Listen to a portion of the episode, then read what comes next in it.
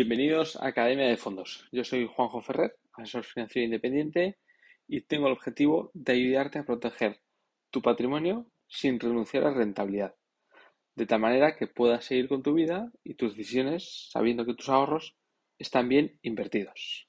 De esta manera conseguirás que tus ahorros te proporcionen paz en vez de una preocupación. Así que si quieres paz, puedes escribirme un correo a jferrer arroba es. Antes de pasar a comentar el décimo capítulo del podcast, quiero avisaros que ya los próximos capítulos vendrán en septiembre. Agosto es un buen mes pues para leer y formarte en otras cosas. Y entonces así, volver en septiembre con nuevo contenido, fondos nuevos que os puedan gustar y también con otras novedades de capítulos. ¿vale? Dicho esto, pues vamos ya con el décimo capítulo.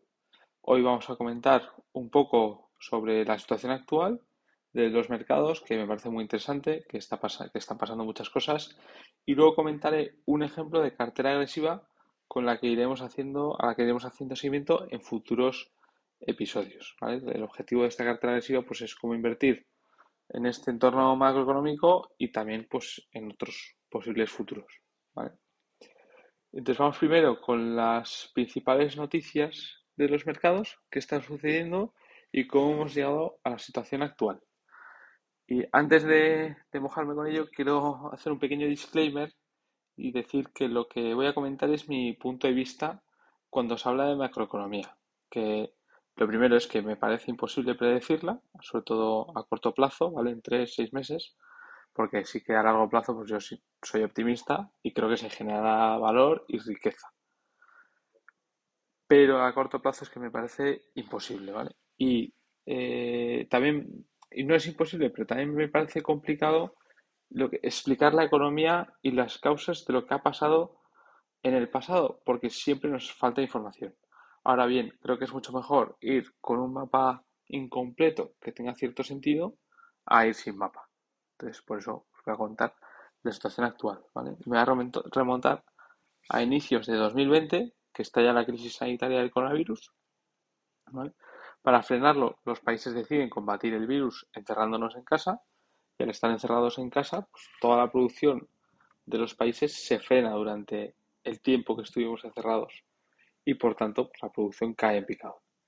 en 2022 en China, eh, al no querer aceptar la vacuna occidental y tampoco, tampoco ha desarrollado una vacuna propia, pues ellos, y tienen una política de COVID-0, pues siguen encerrándose en sus casas para combatir el coronavirus y al encerrarse sus casas siguen cerrando fábricas y, por tanto sigue afectando a la producción.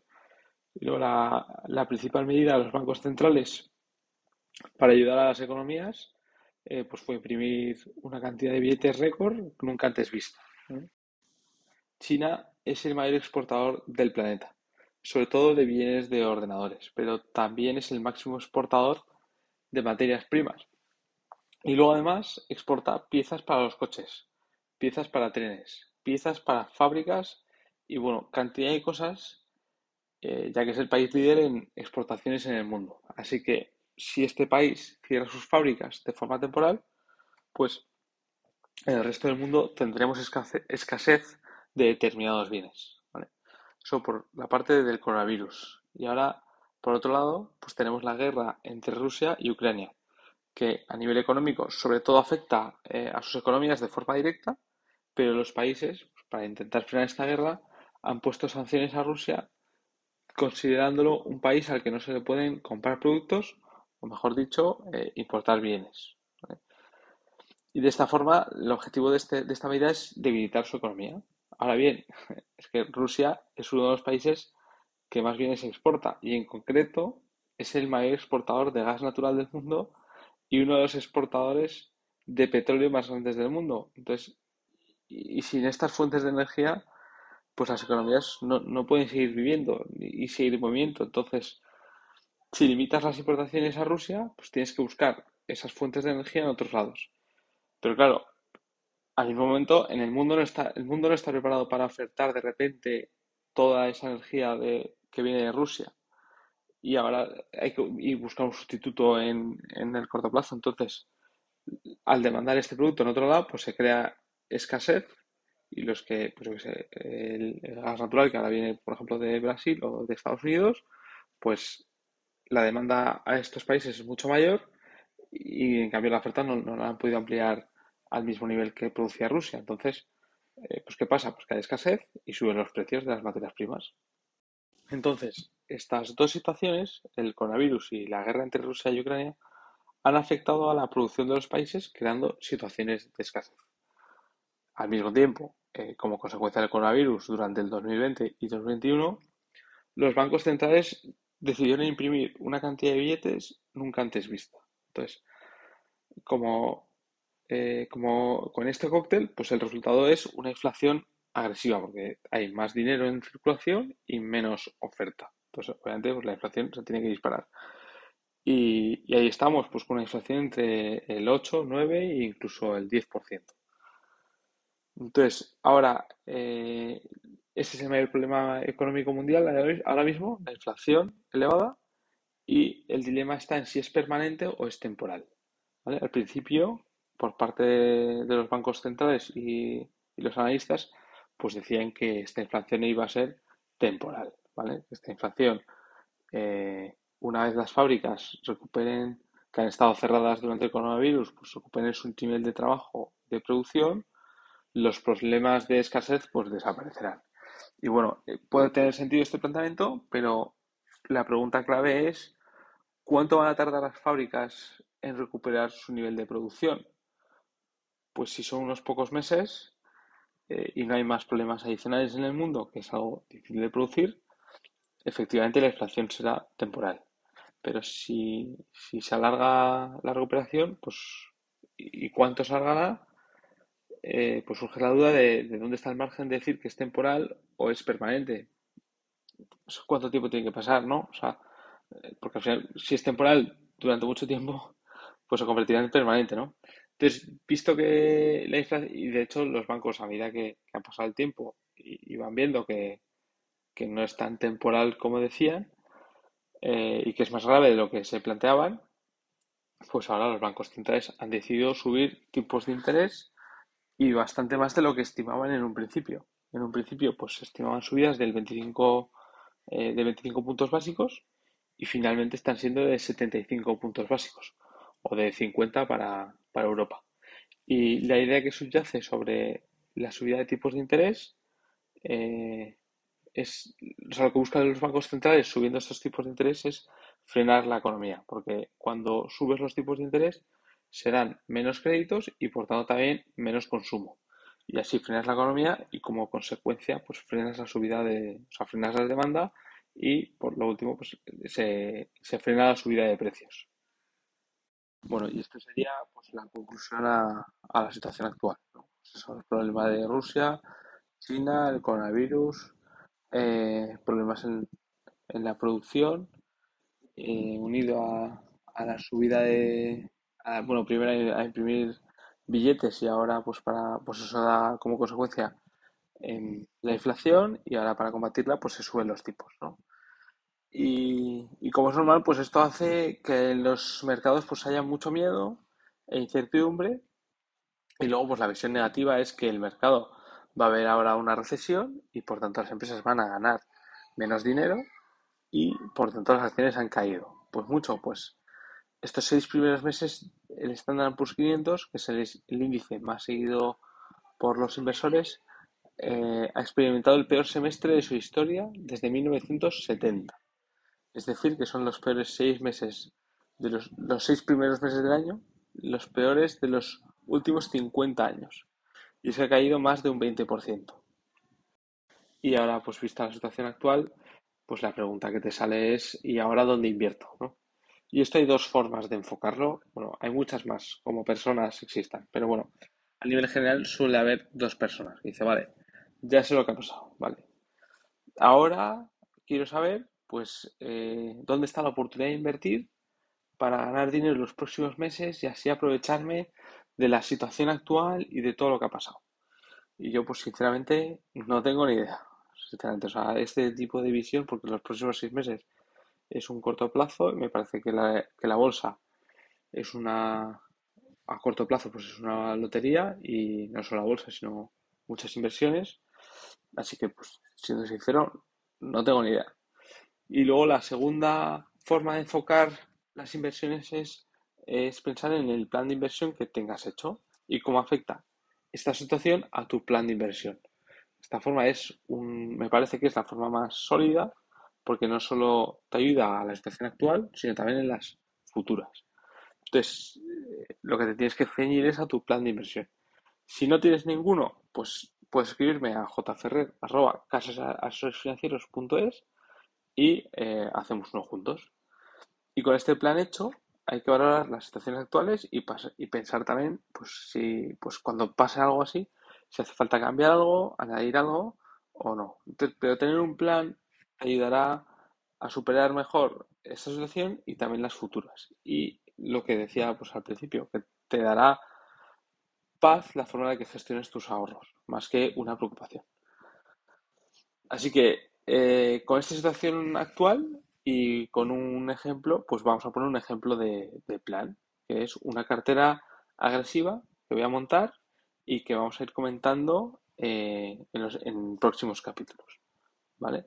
En vez de decir traeros un fondo donde invertir para esta situación, pues vamos a hacer un plan, que va a ser una cartera agresiva. Voy a aprovechar que es la, mitad del año para empezarla el, eh, el 30 de junio, o sea, el 1 de julio, que son seis meses, ¿vale? Y así su seguimiento será más fácil. Voy a coger una cartera agresiva porque es la, más, la que más flexibilidad me da a la hora de, componerla y también pues para posibles cambios que haya que hacer en el futuro. Y nada, de este primer capítulo pues voy a comentar la cartera, eh, los fondos que la van a componer y por qué los escojo. Y luego en siguientes capítulos pues ya iremos viendo pues las reglas que hay pues para establecer qué movimientos se hacen dentro de la cartera eh, y qué cosas se tienen que cumplir para añadir un fondo, para quitarlo o para mover el dinero de un fondo a otro. El ejemplo de cartera agresiva la vamos a organizar en, tres patas. Una parte es de convicción a largo plazo, que la componen dos fondos. Luego una parte de oportunidades de inversión que yo veo eh, a largo plazo, no a seis meses, como decíamos antes, sino a largo plazo, y no por la situación actual, sino por, otros argumentos, y que también lo componen dos fondos.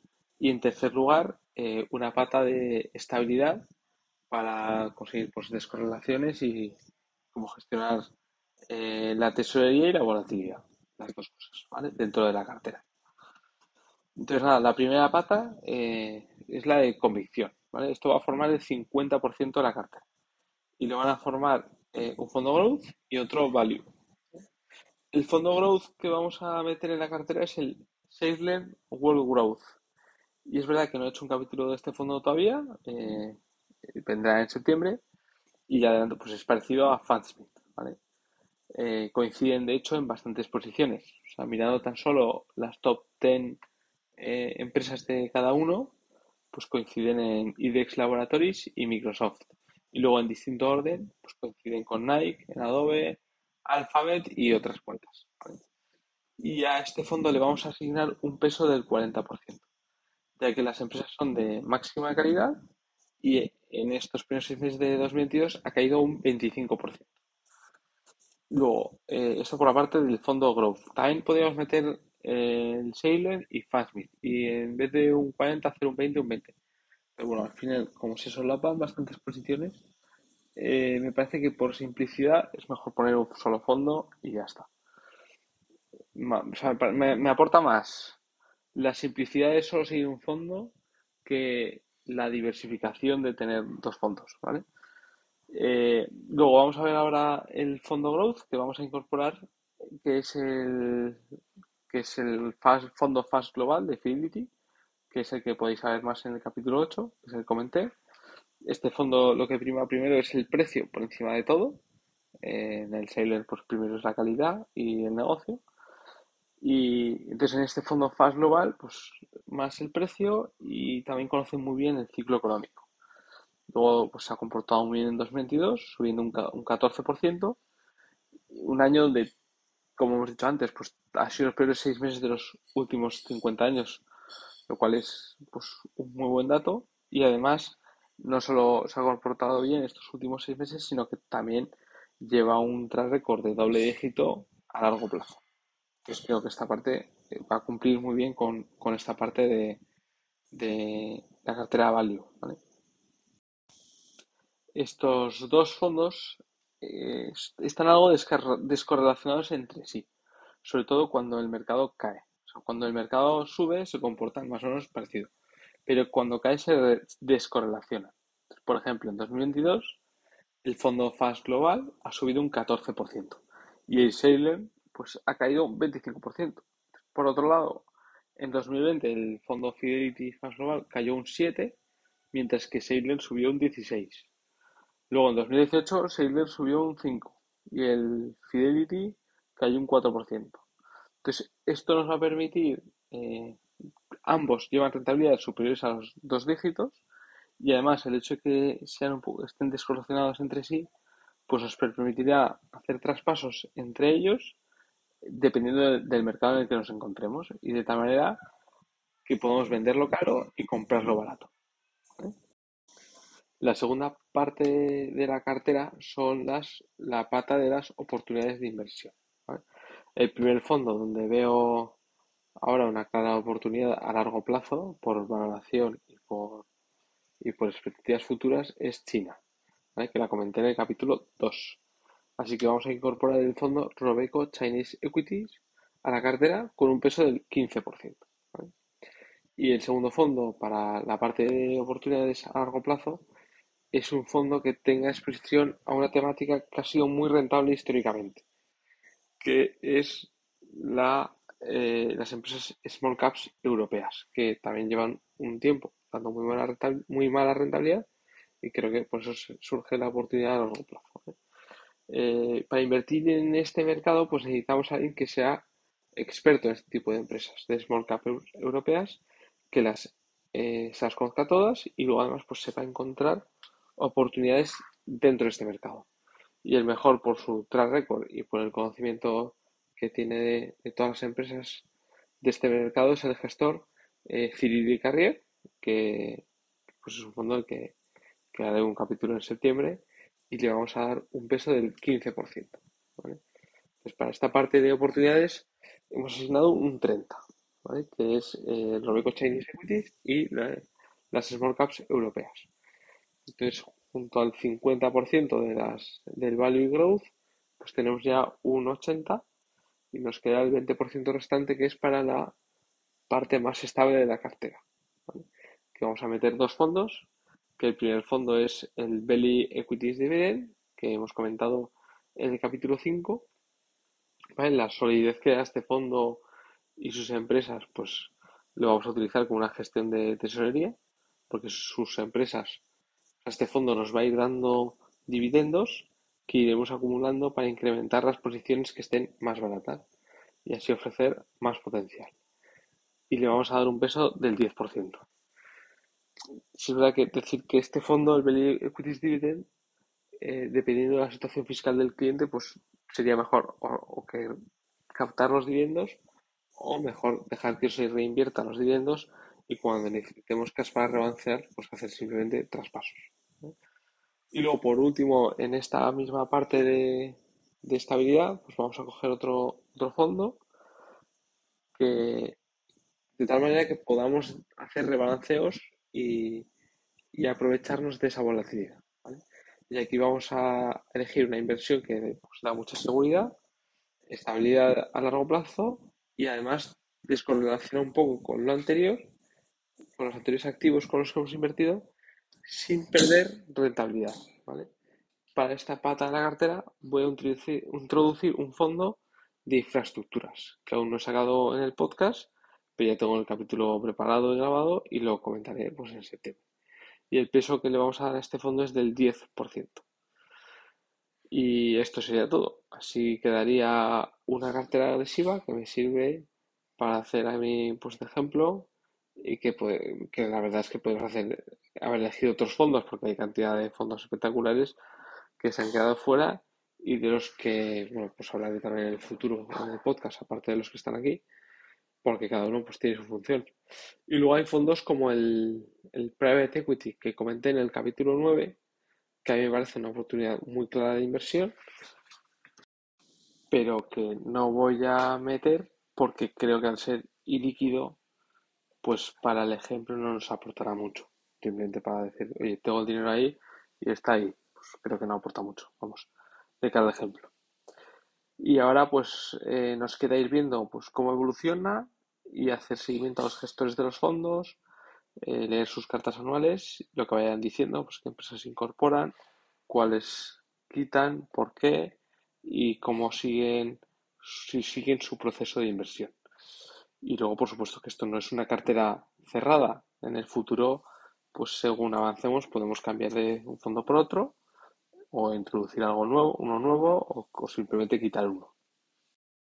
Y bueno, también quiero daros unos datos históricos sobre esta cartera y es que en los últimos tres años habríamos batido al MSCI World por un poquito, eh, pero sobre todo es que lo habríamos hecho con menos, con bastante menos volatilidad, en concreto con un 5% menos.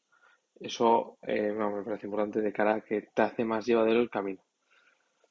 Y esto teniendo en cuenta los pesos actuales de la cartera, o sea, que, hemos puesto los fondos más perjudicados, les hemos dado un peso mayor, como el Sailen, el de Small Caps Europeas o el fondo China, versus los que se han comportado bien, que entonces pues habríamos batido al índice por mucho más, claro.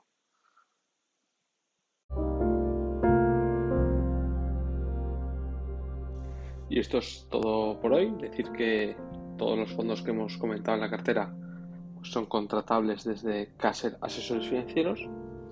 Y luego, pues si quieres que analice un fondo en particular o tienes cualquier duda sobre eh, otro fondo o que ya conoces, pues, pero quieres que investigar más, pues o también si quieres empezar a invertir con un plan en vez de con oportunidades, pues me puedes enviar un correo a